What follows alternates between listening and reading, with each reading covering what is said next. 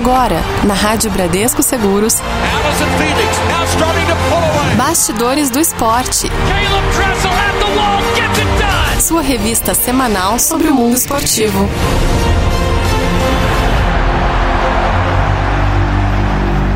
Muito boa tarde para você que está conectado aqui na Rádio Bradesco Seguros. Hoje, quarta-feira, 6 de outubro, entrando no ar mais uma edição do Bastidores do Esporte. Boa tarde, Vinícius Ramalho. Boa tarde, David. Boa tarde a você que ouve a Rádio Bradesco Seguros, chegando com mais um Bastidores do Esporte, faltando 1024 dias para os Jogos de Paris, que começam lá em julho de 2024, no dia 26. E hoje a gente tem algumas coisas para falar. O que, sempre, que você trouxe? Sempre lembrando, né, que ah. antes dos Jogos de Paris, a gente tem os Jogos de Pequim 2022, Sim, né, Jogos de inverno. de inverno. E aí a gente começa no nosso Será que dá medalha? A gente vai falar, olha só essa história, do calor do litoral ao frio da neve. Hum. A gente vai falar da Bruna Moura, atleta do esqui cross country, que está lutando por uma vaga nos Jogos de Inverno do ano que vem. Bom, tem também, gente, nas últimas Olímpicas, tem uma cidade ucraniana que está aparecendo aí como possível candidata à cidade sede dos Jogos de 2036, hein? Fique ligado com a gente. Planejado o negócio, ah, já estão pensando agora num negócio daqui a 15 anos, Exato. Hein? E nos Histórias Olímpicas a gente vai falar, a gente vai voltar, né? O legal do Histórias Olímpicas é isso, né? Que a gente pega a nossa máquina do tempo e volta uhum. um pouco para falar da maior tragédia olímpica é, lá no Parque Olímpico de Munique, né? De, nos Jogos de 1972 e esse Parque Olímpico pode virar patrimônio da Unesco. A gente vai contar essa história. Muito bem, Bastidores do Esporte está no ar. Bastidores do Esporte. Bastidores do Esporte. Será que dá medalha?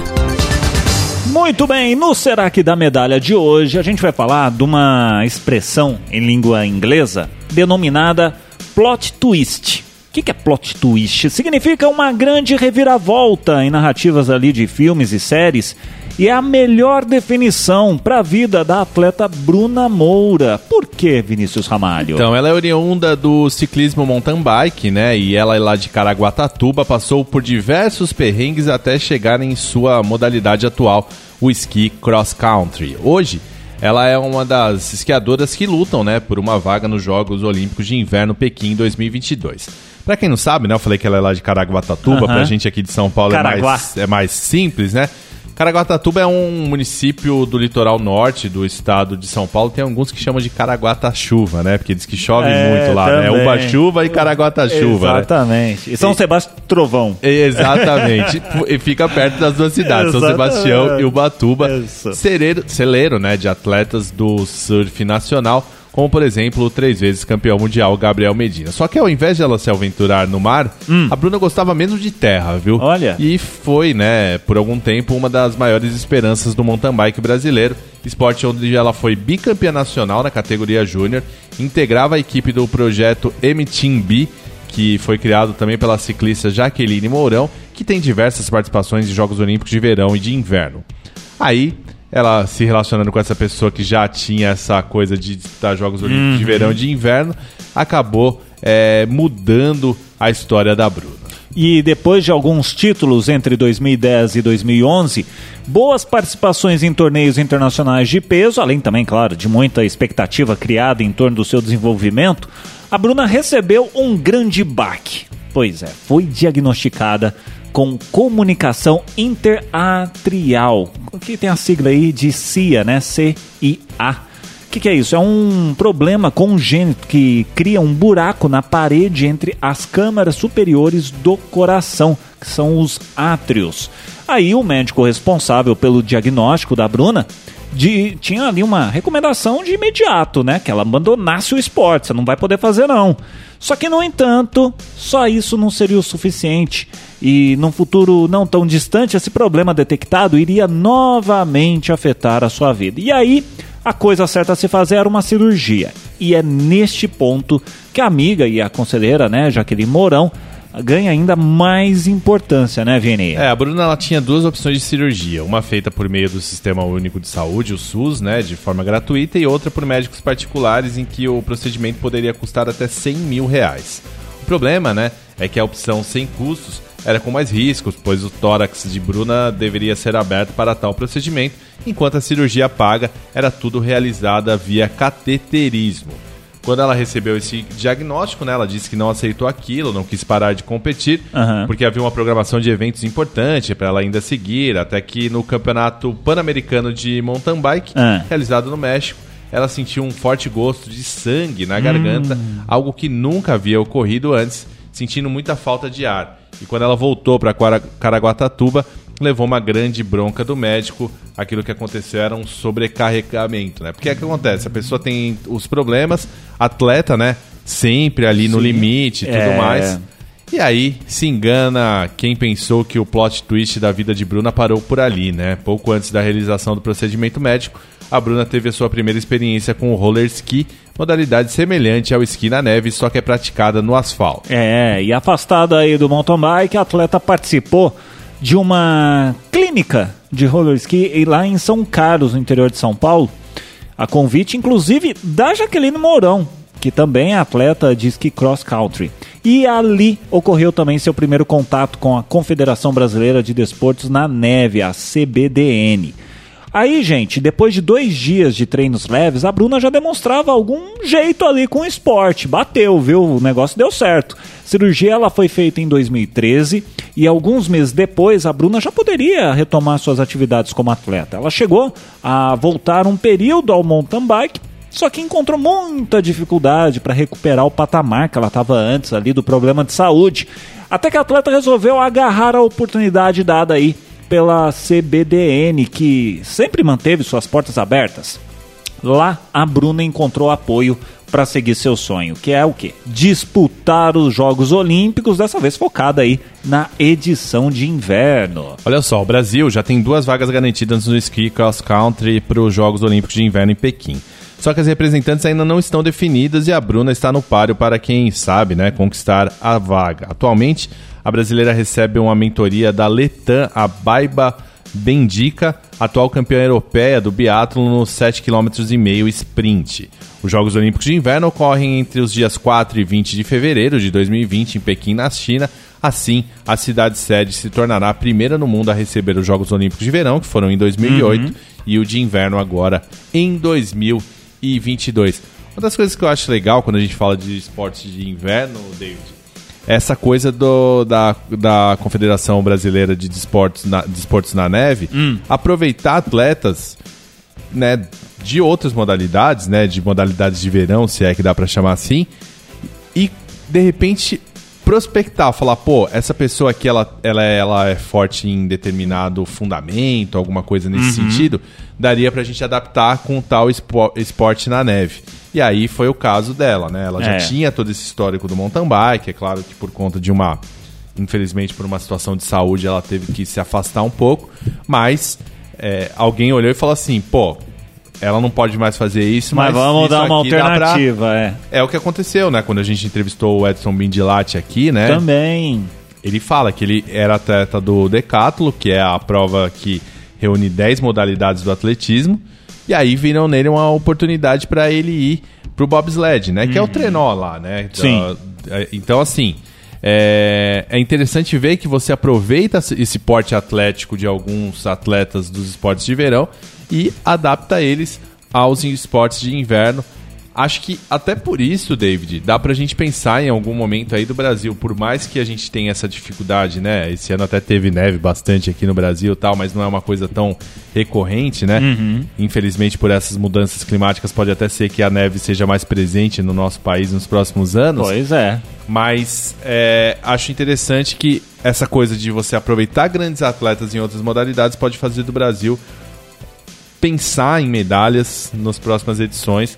Acho que não é para curto prazo, acho que 2022 ainda não teremos nenhum medalhista nos Jogos de Inverno. Mas já vai ser um bom teste valendo, né? É, e já, já dá pra ver como que esses atletas se comportam e, e chama a atenção de outros, né? Porque de repente Sim. o cara já tá numa idade um pouco mais avançada pra um esporte que exige muito dele fisicamente, de repente ele pode se ir pra alguma coisa na neve. Debandar por uma outra modalidade. Ou um cara que não conseguiu disputar uma Olimpíada de verão falar, pô, de repente na Olimpíada de inverno eu tenho chance com algum esporte que eu possa me identificar, né? Então tem algumas situações assim que a gente torce é que o Brasil consiga ser forte e fazer boas campanhas aí nas próximas edições dos Jogos de Inverno. E vamos torcer então pela nossa personagem de hoje aí, que pode aparecer como uma das brasileiras lá em Pequim 2022. Muito bem. Daqui a pouquinho a gente vai falar aqui nas últimas Olímpicas. O pessoal se organiza bem, o pessoal já tá com um olho lá em 2036. Ah, caramba, tudo isso? Pois é, tem uma cidade ucraniana aí que aparece como possível candidata à cidade sede dos Jogos. Isso em 2036 já já, aqui no Bastidores do Esporte. Bastidores do Esporte. Bastidores do Esporte.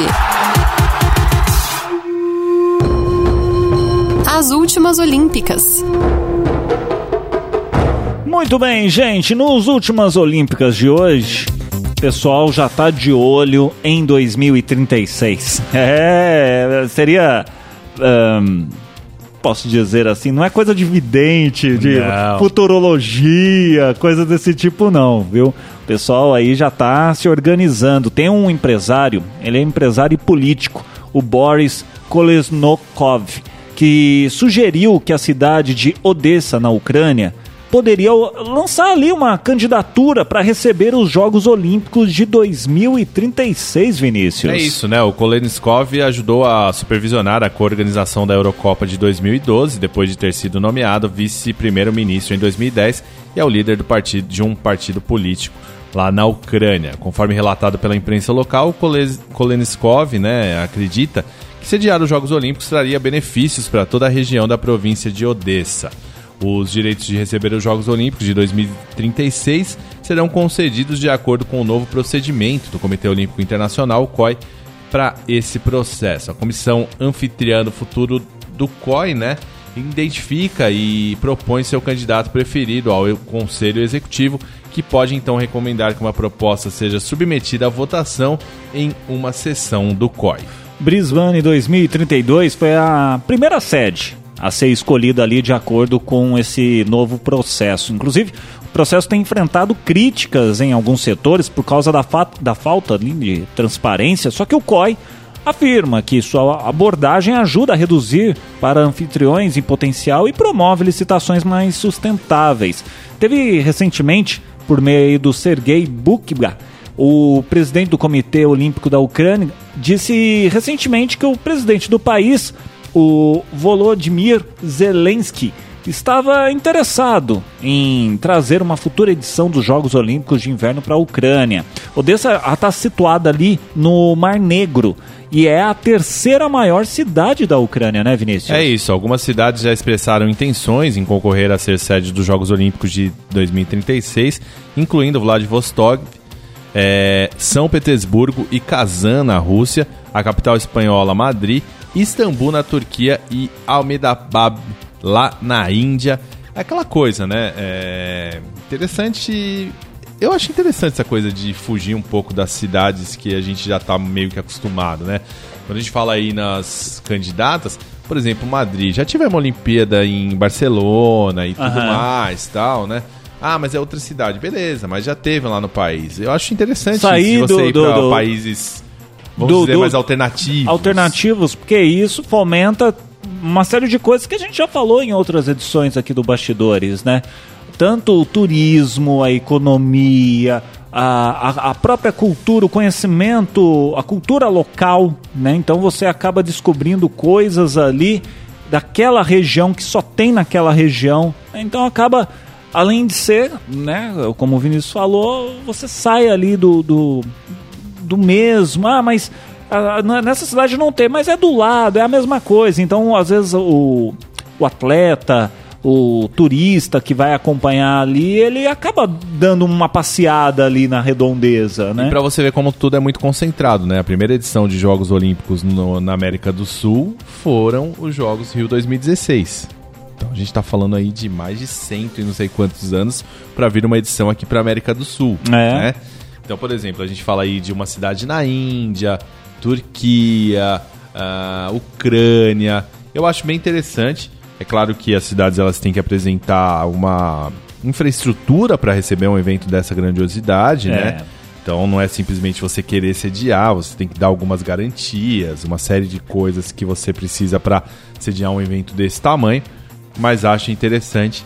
Fato é que a gente vai acompanhar aí para ver as próximas edições. Lembrando que depois de Paris, a edição seguinte, em 2028, acontece em Los Angeles.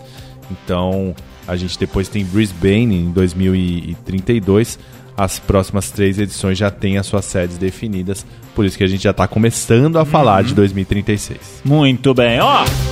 Já já, aquela história, hein? Aquela história que Vinícius Ramalho vai lá, cavuca, pega lá nos seus arquivos, o seu, o seu arquivo morto, os seus papiros, pega. né, a gente dá uma, uma cavucada aqui. E vamos falar de uma tragédia olímpica no, no Parque Olímpico lá de Munique, 1972.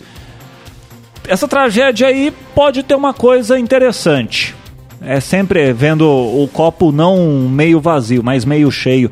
Pode virar um patrimônio da Unesco, gente. Daqui a pouquinho, aqui no Bastidores do Esporte. Bastidores do Esporte. Bastidores do Esporte. História Olímpica. No História Olímpicas de hoje, a gente vai falar do Parque Olímpico de Munique. Ele foi construído para receber os Jogos Olímpicos de 1972, foi indicado para ser declarado Patrimônio Mundial da Organização das Nações Unidas para a Educação e para a Educação, a Ciência e a Cultura, que é a UNESCO. Essa decisão foi do Conselho de Ministros da Baviera, que selecionou ali o parque depois de uma seleção interna para virar patrimônio mundial em 2024. Então, David, locais declarados Patrimônio Mundial da Humanidade têm certas proteções legais, né? No Parque Olímpico fica a vila, cenário da maior tragédia da história dos Jogos Olímpicos, o massacre de Munique, atentado terrorista cometido pelo grupo palestino Setembro Negro, que apartamentos da delegação de Israel em uma ação que resultou no assassinato de 11 israelenses e na morte de um policial em tiroteio no aeroporto de Berlim. De acordo com o ministro de Ciências e das Artes da Baviera, né, o Bernard Simbler, o Parque Olímpico engloba ao mesmo tempo a arquitetura moderna e a lembrança de um acontecimento desumano, o que seria mais que suficiente para justificar a indicação para patrimônio mundial. Né? Vale lembrar também que o local será sede do Campeonato Europeu, que acontecerá em 2022, e 4.700 é, pessoas, né, atletas, deverão competir na Alemanha em 176 eventos. É, para quem já teve a oportunidade de visitar a Alemanha, né, e eu tive lá, eu tive, eu tive em Berlim, né, é, não é, onde foi a sede da, dos Jogos. Olímpicos, né, mas é, eles têm uma cultura, até por tudo que eles passaram, com o nazismo, com a Segunda Guerra Mundial e tudo mais, de eles têm uma certa vergonha da história deles. Se você pegar um alemão e for conversar sobre as coisas que aconteceram em relação à Segunda Guerra Mundial e tudo que aconteceu, os caras não, não, não têm o menor orgulho da história deles, né? Tanto é que a Copa do Mundo que aconteceu lá em 2006, né, na, na Alemanha, eles falam que foi o primeiro momento em que a- o povo se uniu e, e tinha orgulho de exibir a bandeira da Alemanha, porque eles sempre tiveram essa coisa meio, né, por mais que eles tenham um monte de museu de guerra, Sim. contam a história e tal, eles não têm a menor coisa assim de falar, pô, Orgulho de bater no peito, é, né? eles não gostam da história. Então, assim, aí você fala, pô, mas vai virar é, patrimônio mundial, um lugar que teve uma tragédia. Por outro lado, eles têm muito disso, de querer mostrar a história, ensinar de repente às novas gerações que aquilo lá não foi algo legal que aconteceu. é, e, Também. E, e usar isso como um ensinamento, vamos dizer Sim. assim.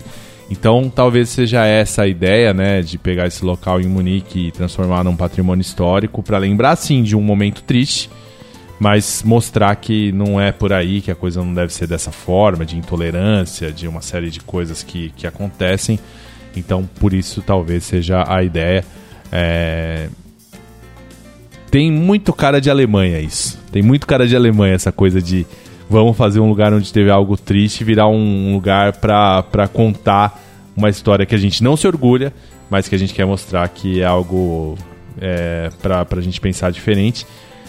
Eu fiz uma lá em Berlim, David, pra Ah. contar, a gente tem um pouquinho de tempo aqui.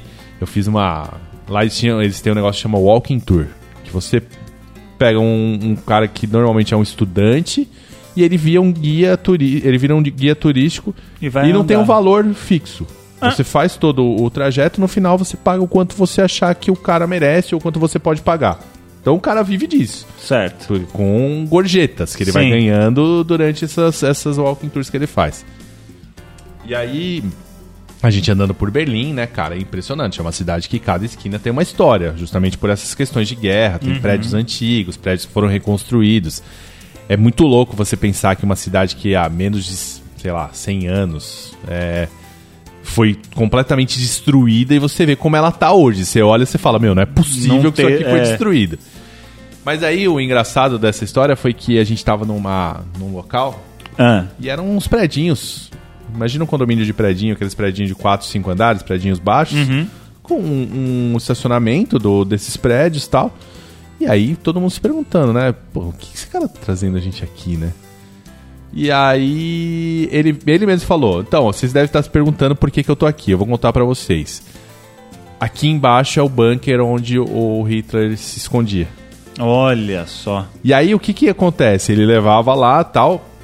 Os próprios moradores desse condomínio fizeram uma placa explicando como era o bunker e que era ali mesmo. É, Ele fala que ninguém sabe por onde era a saída, que as pessoas cada um tem a sua tem a Teoria. teoria. Mas é que o mais interessante é que antes dos moradores colocarem essa placa, muita gente, turista, passava lá e batia nas portas e perguntava é aqui mesmo que é o bunker onde o Hitler ficava. E aí os Nossa. moradores se encheram.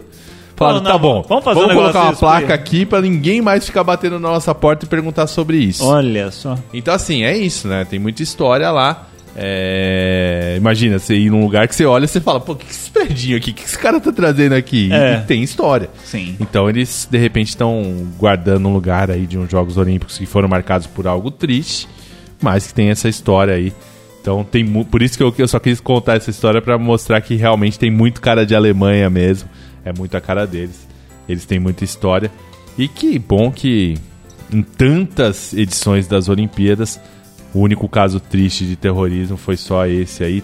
Gostaríamos, gostaríamos que não tivesse tido nem esse, né? Uhum, com certeza. Mas, é, já que tem esse que sirva aí como um aprendizado, vamos dizer, para que as novas gerações sejam mais tolerantes e que não tem essa coisa de, por religião, por uma série de coisas, existam tantas diferenças ao ponto de, de tirarem a vida de pessoas, né? Acho que isso é o mais triste.